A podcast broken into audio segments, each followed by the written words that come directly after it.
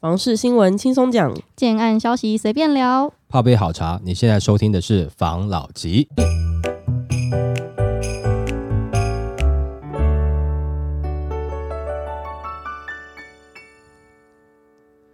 关心你的房事幸福，我是房老吉。我是大院子。我是茶汤会，我们在上礼拜有聊到，候选人不是都有提出自己的房市的方针吗？嗯，怎么样改善台湾的这个房市跟住宅的环境？对，大家都有自己的想法。那我就看到一个新闻，是另外一个专家也有一个他觉得的看法，想说来跟大家分享一下。大数据专家表示，三党都无激烈打房政策。明年一月十三号的总统大选被房市视为政治的最大不确定性，导致电商推案迟缓以及购物观望的主因。专攻房市大数据以及专家从当前蓝绿白的不动产证件来看，谁当选都不会有更激烈的打房政策出台。加上利率也已经止涨转跌，基本上是利空出尽的基调。观望气氛将随着市场环境不再紧缩而消退后，二零二四年房价应是看回不回，下半年会优于上半年。专家也直言，在他看过蓝白绿三位候选人的证件之后，他的结论是三位候选人守成有余，开创不足，因为没有立下具体的政策目标，很难有什么期期待。因此，这位专家就提出四大建议。第一个是过去住宅政策目标为住宅有其屋，在住宅法制定后改为住者视其屋，但在当前房价高涨、居住品质日渐低下，住者视其屋的事已从主动选择转为被动接受。当前的住宅政策总目标是否应更聚焦或修正呢？如果是居住正义，应告诉民众何为居住正义。政府是否应建立房价调控目标？否则，即使扩大补贴及设宅的规模，似乎资源难以发挥效果，并承担房价上涨的苦果。第二点是，政府应说明以政府预算补贴购物者有能力购物显非经济弱势的正当性。从民国八十九年政府宣布健全房地产市场措施开始实施优惠房贷以来，二十三年来从未间断，补贴贷款额度从两百万元增加到千万元。政府长期使用公务预算补贴购物者，是否变相助长房价上上涨，并扭曲景气循环？是否变相刺激民众扩张负担能力呢？那第三点是，既然房地合一所得税已到二点零版，是否将现有囤房税制度升级为房地合一固定资产税，彻底解决囤房囤地问题，甚至我国房地产税制度叠床架屋问题，并同步提升房地产租税公平性及有效性？第四点，预售屋的交易安全应强化，现行制度对建筑开发商并无特别设立门槛，在道德风险及机会成本偏低的状况下，导致一案建商及违约纠纷不断。建议应对建设公司，也就是起造人建立设立门槛，如一定资本额、具备相应证照，并明定主管机关为内政部，将产业实质纳管，以进一步提升交易安全。那第一点呢，大概就是在讲说，就是居住这件事情已经变成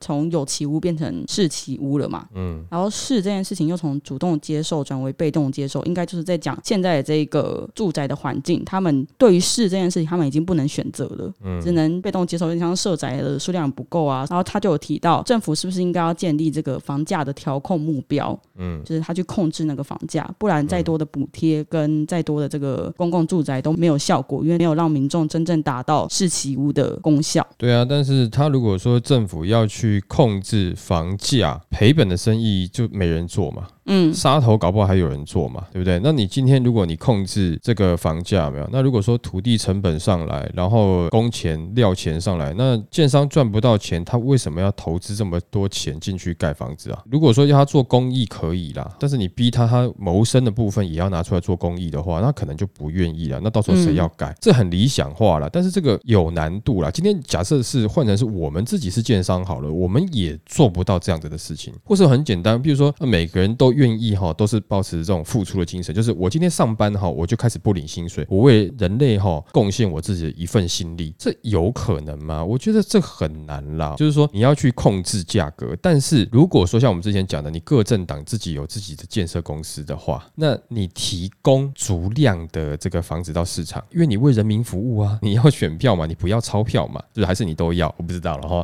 但如果说你今天只要选票，你不要钞票的话，你是不是就有机会提供更多的的房子来调控市场的价格，嗯，而不是说你今天叫民间的单位去做这件事情，我觉得这是有难度的哦，因为你做什么事情，我觉得应该都会有一个背后的原因跟理由啦。那如果说以政党他们各自去成立建设公司，反正就是之前讲嘛，哈，台湾两年一次重要选举嘛，两年有一次客诉嘛，那这样子的话，他为了选票，那他可能就牺牲钞票，那牺牲钞票就有机会回归到我们一般的购物人身上了嘛，对不对？不然照他讲的方式，我觉得这个建设公司应该是做不到这样子的事情。会很愤怒。对，那甚至有很多人可能干脆就不盖了，对不对议？哎，反正我之前也赚够了，我就不盖了。嗯，那你到时候政府不是又要想办法要培植出另外一批的建设公司来去盖房子吗？要不然就是你们政府自己成出来盖哎，出来盖了嘛，嗯对不对？你才有办法。那你就回到又变得是有点像社宅，或者是我们之前讲的政党成立各自的呃建设公司。对，没错，不然的话，这个是理想化，但是这个不可行啊，就是你实施起来得不到你要的结果啦。我们期待是这样，但是它不会有我们要的结果啦，这是它第一点嘛，对不对？那第二点呢？第二点呢，他说，因为政府他有用他们的预算去补助这个购物者嘛，对，他补助的这购物者是他已经有能力购物了哦、而不嗯是弱势族群，因为弱势族群是没办法购物的。他讲的应该是那种青年贷款啊，那种购物补助的那一种。对，他说这个东西呢，就是长期用这个预算，是不是反而会助长房价？在这点上我是认同了、嗯哦，因为第一个无限的补助啊，常常变成是无限的这个房价上涨的空间了，嗯对不对？你补到哪，那我可能就有可能涨到哪。嗯我知道你的购买能力在哪里了，那我当然就有可能反映在我的售价上面嘛，这个无可厚非。我也不是说这个是建设公司他应该做的，但是我要讲的是，这个是人性。假设你今天哈，譬如说我今天去面试工作的时候，我有机会提高我的薪资，难道我跟老板讲说，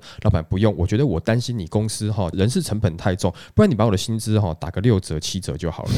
有人会这样讲话吗？不可能啦，对不对？嗯那你更何况你要建设公司做这样的事情，我觉得不太可能。有补助的话，我相信有可能大家都会把这个价格一点一点的叠上去。所以我觉得其实补助这件事情哦，其实不太有用了。就是说，你可能你的弱势只是说你已经有具备些微可以买房能力的人，但是你真正买不起房的，你没有补助到的话，那与其这样的话，那你不如把这些补助的钱全部拿去补助教育好了啊、嗯，全台湾如果全部都是被补助成高科技人才，学费全部减免，就是支持你到硕士毕业，那这样子的话，是不是大家的收入也许都会不错呢？当然，这个也是梦话，这不太可能。但我意思是说，这个补助跟他现在的这个购物的补助是一样的，都是梦话。得不到你要的结果啦，可以这么做，但是结果绝对不好的。这点我觉得跟专家讲的这个是雷同的。那他第三点是什么？第三点呢是税制的问题。他说我们现在已经变成房地合一税二点零版本嘛，对，那囤房税是不是制度也要升级，嗯变成房地合一固定资产税？他就是在讲房地产租税的公平性跟有效性啊，对也就是他觉得现在税课的不够重啊。嗯，那这个我们之前有讲过嘛，只要你增加这个税负啊，只要是你不是那种夸张的重的话，哈，基本上很有可能是转嫁啦。那如果说你的税制没有高到夸张，有些人他也不一定会拿出来租，他也不一定会拿出来卖。那但是这就看政府了，哈，就是说你要不要得罪这么多人，嗯，那就看政府的立场。那如果说像专家讲的，你囤房税你要克得够重，让人家够痛。我相信呢、这个一定是要有决心跟毅力的哦，因为我觉得我们政府常常有时候做事就是说年初的时候说要打你啦，然后年终的时候帮你补一下然后譬如说年初的时候平均地权条例啊，年终的时候呢新青安补助啊，这种做法的话，其实到最后也变成是一个炒作的议题啦，但最后也不会有什么效果啦。没错，好，那他第四点是分享什么？他第四点呢是在讲，就是我们这个预售屋啊，大家买预售屋都会害怕嘛，烂尾楼什么的，他这个交易应该要强化。应该说，因为现在很多那种一案建商，他可能会违约啊，或是他直接烂尾啊，所以他觉得对于起造人的这个一定的资本额，跟他要有一定的执照证照，对才可以保障民众的购物安全。对。但这个我觉得很不一定啊，因为现在中国烂尾楼的那些都是知名大地产商诶、对，我觉得哈，在这一点上哈，其实讲实在话了哦，我小的时候的建设公司有没有的资本额是真的要蛮高的，但是现在的建设公司有没有的确资本额是比较低的哦，就是很容易就变成是建设公司这样子的状况。嗯，那它的财务的资本不够雄厚，的确是有可能造成烂尾楼的现象。但也因为讲到这个资本问题，就大家就很清楚了哈，这个就是一个资本的游戏啦。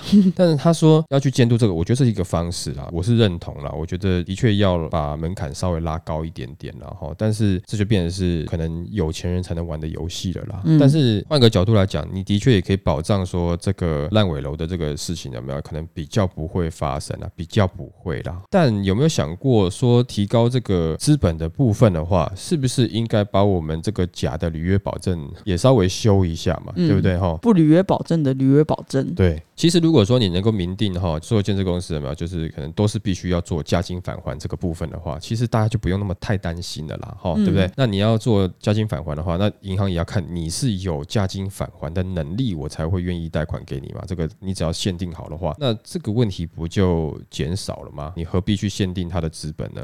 他也许投入的资本不够多，但是他自己可能身家很雄厚嘛，他愿意负责出来赔，那 OK 呀，也没有问题啊。那或者是说有没有一种方式是，这是自己另外乱想的啦哈，就是说假设未来呢，让这个建设公司呢去中心化，跟比特币一样，就是说，哎，它有个这样的项目，大家都可以投，对，那可能是政府扯到政府的话，又不能讲说是完全去中心化了了哈，就是说还是有一个稍微中心，只是说我们把它权力变弱一点点，就政府有一块地，那出来了，那大家来报名啊。报名了以后，我们就是你要嘛，那共同大家开发，组成一个团队，对，然后开发的时候就会请一个外部的建筑团队来，它就变成是像这一群人的像顾问这样的方式，然后要求他把所有东西哎设计好给我们，然后这群人我们再找一个比较大型的营造商去发包，所以说成本是我们自己很清楚的，对不对？有没有这样的机会呢？我觉得是有点难啦。但如果做成的话，好像挺有趣的。我也想参加，但这个就自己乱想了哈。刚刚专家上述讲这四点呢，其实有两点，我觉得是我十分认同的了。两点我觉得可能就是想法会稍微不一样了哈。但回归专家讲完的，有的时候必须还是得看看自己啦。就是说，到底买房对我们现在这个年轻人来讲哈，负担重不重？重。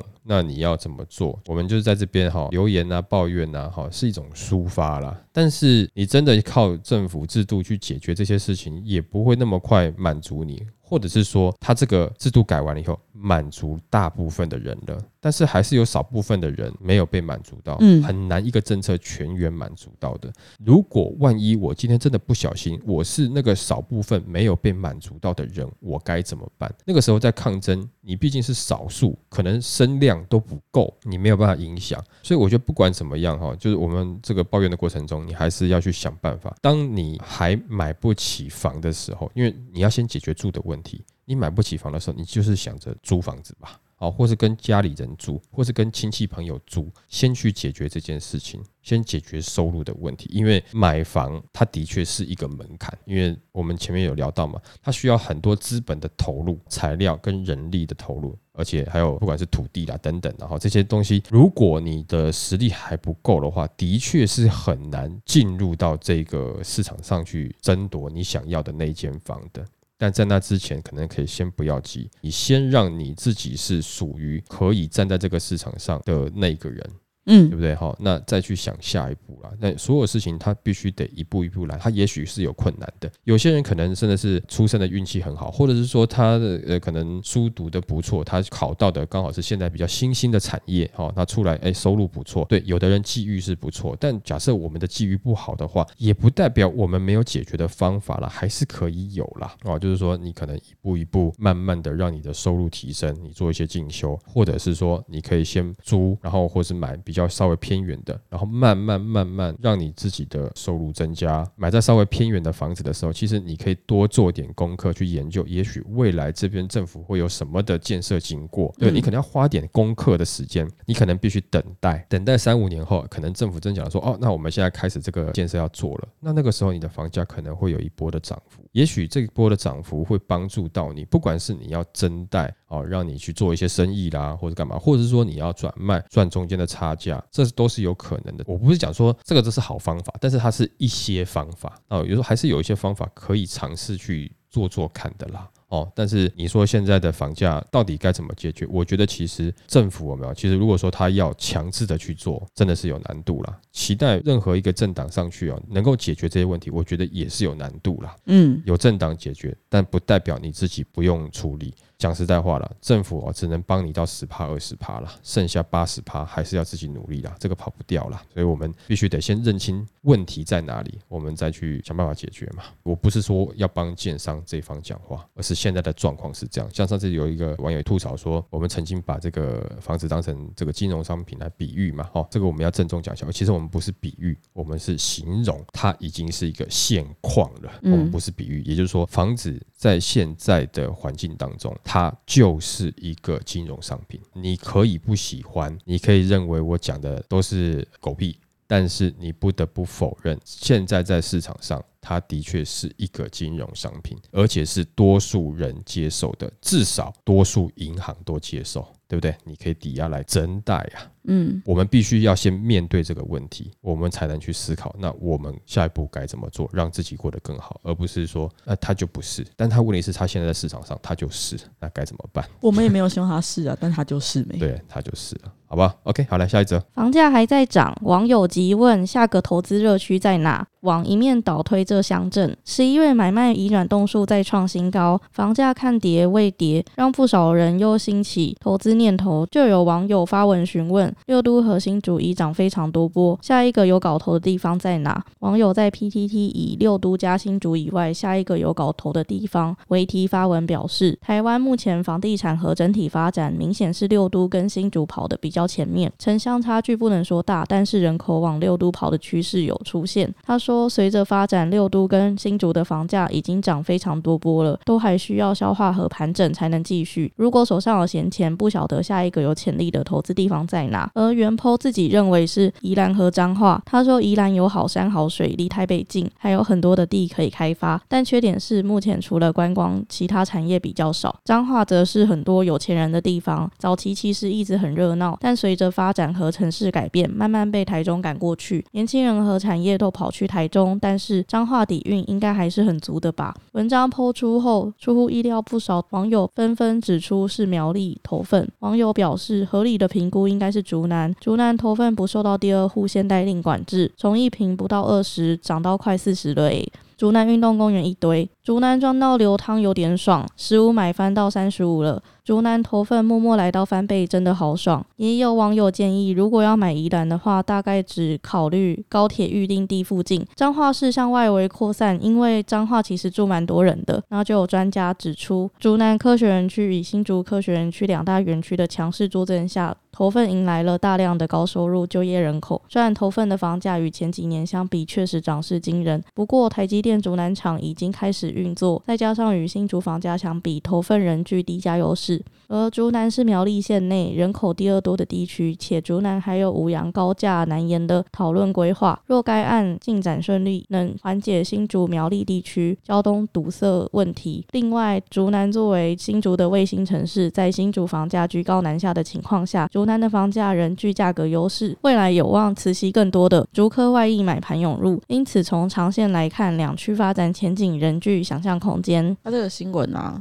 嗯，又要被很多人骂了。对。投资乐区嘛，对，还又有人说 房地产不是金融商品，硬要讲，没有啊，就大家有在关心这件事情啊，就还有网友发文来讨论嘛，对，应该说这个网友原坡他觉得有潜力的是宜兰跟彰化，对，嗯，然后很多人在下面一面倒的认为是苗栗、竹南投份。以现在这个情况来看，我们先以这个就是最近房地产比较热的原因，都是因为科学园区，哎，多数多数都是因为科学园区。那整个苗栗真的是机会蛮大的，嗯，因为我就有蛮多科学园区工作的朋友，他们就是会转往就是苗栗、竹南购物。嗯，但竹东也是一部分啊，但是竹东就是它的环境跟竹南比较不太一样，嗯。加上竹东它有受现代令的这个规范嘛，所以竹南机会就更好一点。对，其实我们分享一下宜兰，其实它吃的是北市的外溢效应啊，嗯哦，所以它的就业当然多数还是以是在北市内的啦。但是你说要去炒作它，我知道还有少部分的是有一些可能有钱人去那边买房子度假的，对对对哈。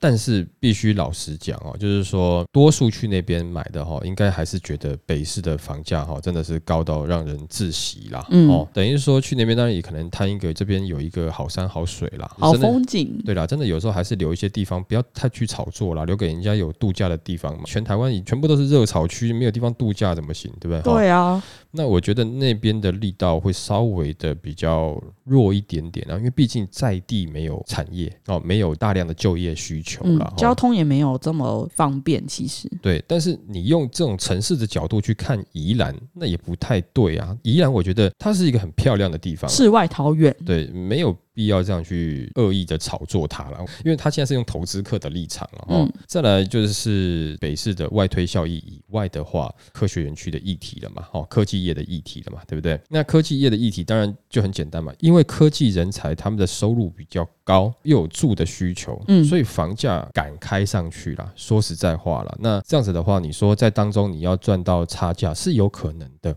但就来一个问题了哈，就是说，如果哈我们今天像你讲的了，竹南。跟竹东啦来看的话，的确竹南呢，它的这个又没有现代力嘛，目前开发的案子也不错嘛。那竹东就是有现代力的问题。为什么讲到这个？因为就是你这是投资嘛，对不对哈？因为它这原坡是以投资角度出发的。对，好，那我们就来讲一下竹南来看好了。就是说，其实竹南它的腹地还算是蛮大的，嗯，对不对哈？那其实要开发还能开发，还有空间。没错，还有空间。那我今天如果说是我是园区人，那我今天要来竹南买的话，我可能就是觉得新竹或是竹北的房价太高了，嗯，那或者是说我的上班的地方是离竹南这边比较近的啊，因为它这边有厂嘛，对不对？那大概是这两种状况嘛，大致上然后不能说绝对，但大致上是这样。好，有钱买竹北的。是比较有钱的，嗯，啊，就是说可能在园区内，他可能的薪资也是稍微高一点点的。那不然的话，就是你工作是在离这边竹南比较近的。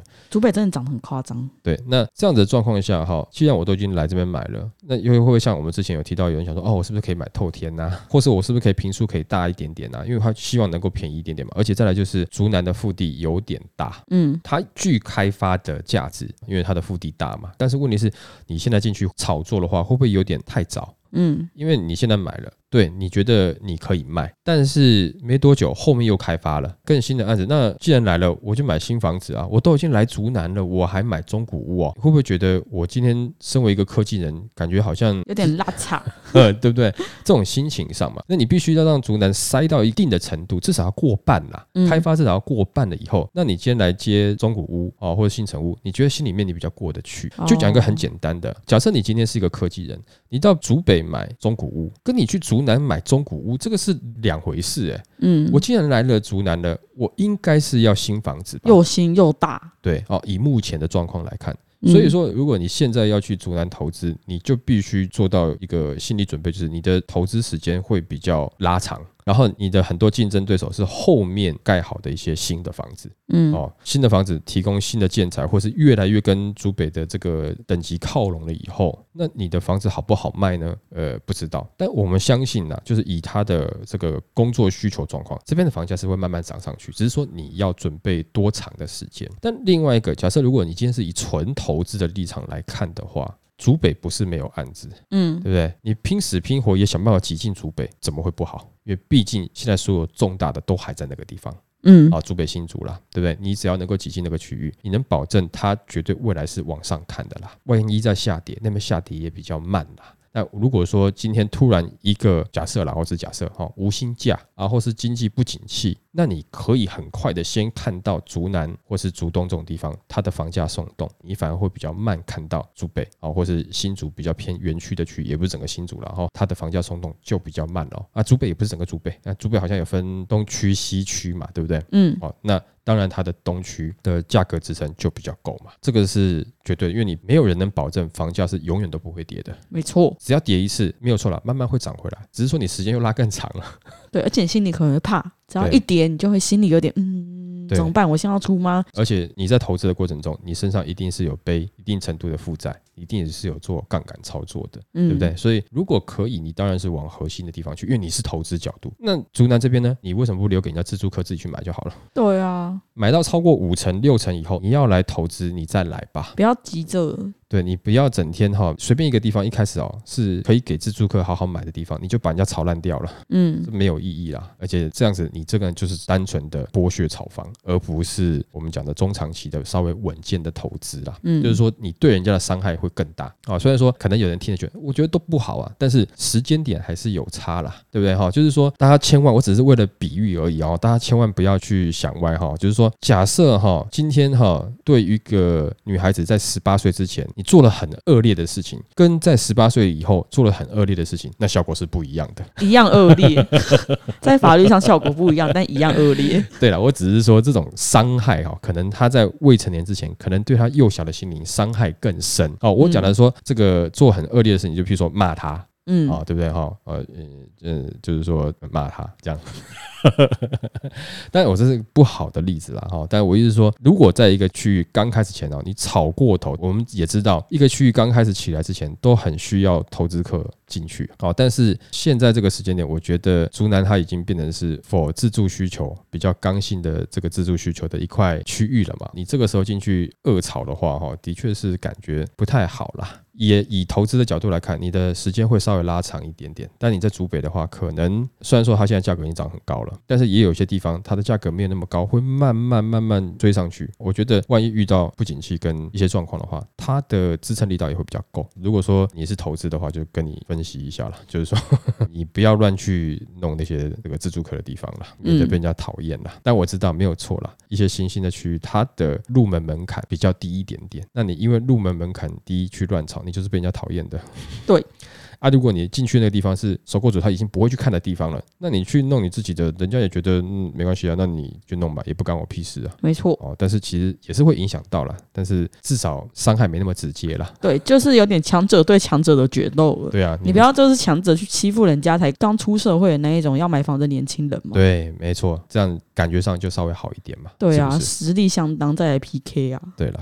，OK，好来下一则。房市真回温，专家接数据，只剩年轻人在冲。受惠新青年安心专案八月上路。根据金融联合征信中心资料，今年第三季全国申请贷款件数为四点七十一万件，较第二季增加了一千三百七十一件。其中二十到三十岁青年族群季增九 percent，五百九十五件最多，其次为三十到四十岁，但五十到六十岁仅小增九件，几乎不动。那根据专家表示，此一现象。显示新青安确实受到不少年轻人青睐，但房市也只剩年轻人在冲，主力购物族群明显观望。在此情况下，房价继续大涨几率不高，年轻人不宜追价，以免轮接到最后一棒。那专家也表示，新青安八月上路后，因贷款年限最长可达四十年，并有五年宽限期，让不少原本买不起房的年轻人一夕之间突然就感觉能负担得起，因此出现年轻人进场意愿攀高的现象。那以贷款一千万来来说，使用一般二十年房贷一点七七五 percent 利率下，本月利平均摊还金额约四点九万，但使用四十年新青安房贷方案，只要月缴二点九万，是原先的六折。租屋主只要存购买房头款，就可以每月租房的价格负担每月房贷。那他也表示，很多年轻人看到买气上升就大胆追价，但从联征中心资料可发现，市场四十到六十岁主力购物族群。在目前房价已高于政府打炒房下，普遍不随年轻购屋族群起舞，观望气氛浓厚。那近期这波房市买气提升，主要是靠年轻人首购族买房量增所带动，但这些族群购物实力较弱，对于房价带动效果相当有限。在目前主力购物族群买气平平下，房价要继续大幅上涨并不容易。现在追价买房风险不小。那新青安提供五年宽限期、四十年期房贷，让购物者有买房。更容易的想象，但也容易因此让购物者忽略房价已高于未来升息或是房价走跌的风险。年轻人使用前一定要精算负担，审慎评估买房后的高风险与高负债。他这个啊，就是现在新青安带动的年轻人的买气，这个我们都知道嘛。嗯，我就在想啊，现在建商在推案的时候啊，应该都会精算年轻人每个月能负担的金额是多少，然后四十年房贷这样子推算出最后总价多少，比较适合这个年轻人购物。现在这个状况就是变成前几集有专家有讲，就是这个东西会让年轻人对于自己的能力扩张产生一种就是误会。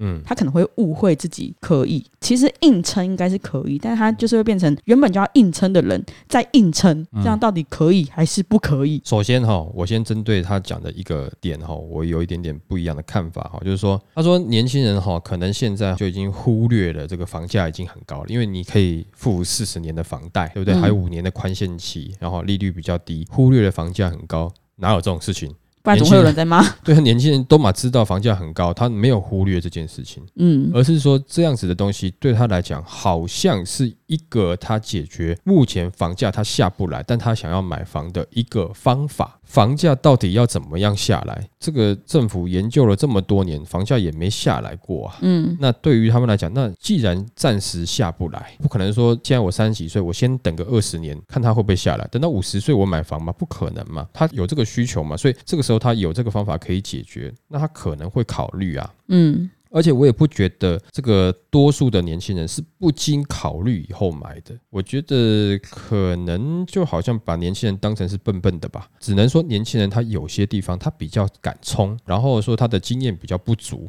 但是他们不是笨笨的，还是会去算。以他现有的经验，他会去算。那当然的确说，在这段时间，可能这一整批的年轻人比较没有看到说一些经济比较不好的状况，他没有办法预想到。顶多是这样子，但是他没有经历过，他没办法预想到，这个不是他的错，对不对？就像是我没有遇到过这个外星人，我不知道怎么跟外星人沟通一样，这不讲屁话嘛？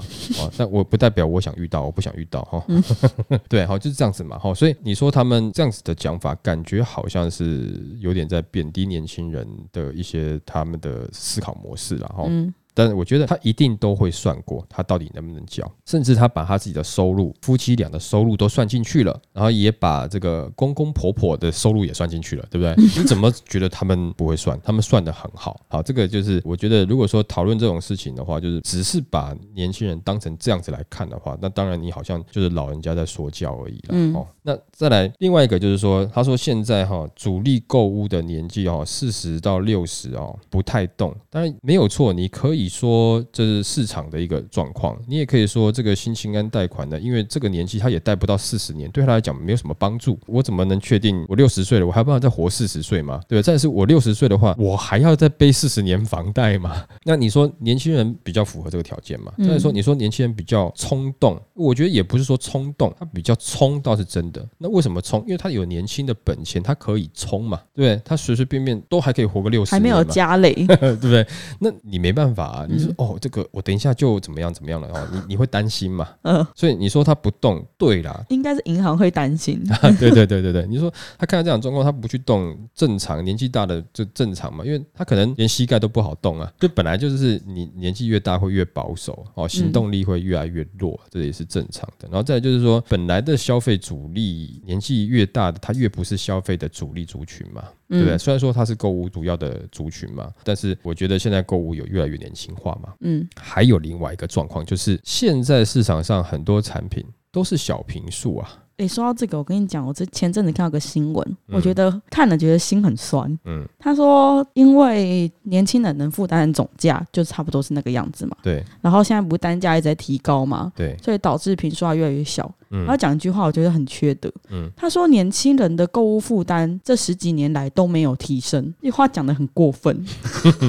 他房子才会越住越小，就看到会觉得有点刺眼，听起来就是不舒服了。这样子讲也不太对了。我只能讲说，买房都是痛苦的，只是各种时代有不同的痛苦啦。我们之前讲过，以前的人他可能不需要，比如说 Netflix 啦，他不需要可能很多额外的支出啊，对不对？他们可以活得好好的，可以存钱。但他们那个时候收入也比较低啊，但是他们那个时候不需要那些东西，他们可以过得好好的。但是你现在一个上班族，你说我没有手机，我没有 Line，那老板怎么找你？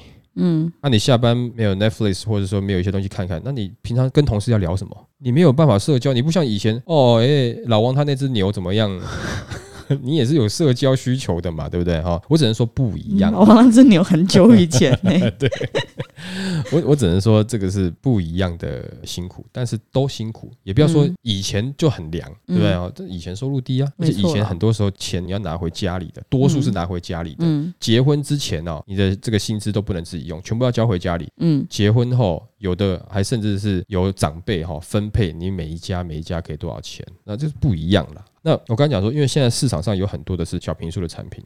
对于四十到六十岁的人，他们要买这样价格去买小平数产品，他们买不下去啦。嗯，这也有一定成分在啦。啊，但是我就必须跟。大家也分享一下，这也是一个建商的朋友，他就分享，他说他自己的太太是希望说买个大房子哈，未来小孩子啊，女儿结婚之后啊哈，偶尔还可以回来住，有几个房间给他跟女婿住这样子啦啊。但是这个建商朋友讲说啊，这样是不对的，他宁愿哈去买两间小的，第一个小的他自己跟他老婆住的话，没有啊，打扫也方便嘛。另外一间这个小的平数，我们就给他的小孩嘛，那他小孩要出租或是要自己住都可以嘛，对不对啊？如果说到时候两家人稍微有点距离的空间，也不会容易那么有摩擦嘛。啊，万一小孩子在两夫妻吵架，那作为爸妈的要帮谁，对不对？哈，你又不能不公正，那又很尴尬。与其是这样子是比较好，而且重点是另外一个就是，假设他有两间房，如果说他的女婿对他女儿不好的话，那女儿本来有一间房，两老万一然后时间到了哦，先登出了，那原来这间房女儿也可以拿来选择是出租或干嘛的等等，那这样也是一个收入嘛。他说其实年纪大应该是要买小房才对，但我觉得他的观念很棒，但是问题是不是每个人都接受这样的观念？多数的人的确还是比较希望说啊，就是大一点呐，年纪大大一点，然后有人到时候可以回来可以住或干嘛的。我就觉得这也会是现在你说这个四十岁到六十岁有没有？他们比较少下手的一个原因呢，也都是小的产品呢。但没有错啦，今天符合他们心里面想的平数比较大的有没有？那总价很高，也不一定买得下去，的确是造成这个年纪他就是变得是有点尴尬了。嗯。因为总价太高，没关系，年轻人不看，我可以住小的嘛。但是年纪大的有的就觉得说，我不要住小的啊，那么小，这么小干嘛？不习惯。但事实上你会后来会发现，哦，那个大的房子哦，小孩子不在以后，整天就是在打扫啊。对，有的住越住越无聊。对，有的就住偷天，整天那边打扫啊，那个房间也没人住，就整天就是之前有长辈跟我讲说，哦啊，现在哈就好像我们是宠物一样的啊，就过年过节等小孩跟孙子回来有没有？看宠物就很高兴。啊，平常就是一直扫那个房间等他们回来会住。啊，来了也不一定住啊啊没有，我们可能住旁边饭店。啊，也就是来那边待一下。啊，就每天扫的就希望他要回来，也不用啦，就是年纪大也可以把自己的生活过好了，小间好打扫，你不用整天那边扫累的要死，你年轻扫你就觉得很烦了，你觉得你到这个五。六十岁以后，你的腰更软了，是不是？膝盖更灵活了，是吗？那不是是啊。所以其实这个也可以分享一下，就是说。像从我这个年纪开始啊，包含比我年纪长的有没有？大家可以思考一下，如果你本来可以买一间大房子的，你何不买两间小房子呢？对不对？因为你可以拆开来有不同的用途，一间自住，一间出租嘛。嗯，那你有个保险，那你把两个合并变成是一个大的，那你不就绑死的吗？而且再来是，万一这个房子，呃，你说可以卖很多钱，不是啊？假设你的小孩要把它卖掉，这个处理有难度的，因为总价比较高。嗯，那这样子的话，他的客户层就少，他到底卖不卖？那好，他卖掉这一间以后，那他自己住哪里呢？万一他有急的要用钱的需求，假设她的老公又不争气，你的女儿离婚了，要就只能靠自己的时候，你只给她一间房，她该怎么办？那你何不把这一间大的拆成两间？它可能有两个不同的用途呢？这样思考是比较好，是不是？反而我们这种年纪的更应该去看看小房哦，这个只是一个跟传统的观念比较不一样的啦。哦，但。的确，你对于自己或是下一代来讲，也许是好事哦，因为同样的品数，但是你拆成两间了，它的使用模式就更多了哦。但是，我刚才讲的就是现在这个年轻人买房，然后可能四十到六十比较少，有各个原因的，但有一部分也是产品的原因呐。对，好了，那今天就跟大家分享到这边喽。好，好，谢谢大家收听这一集的房老吉，拜。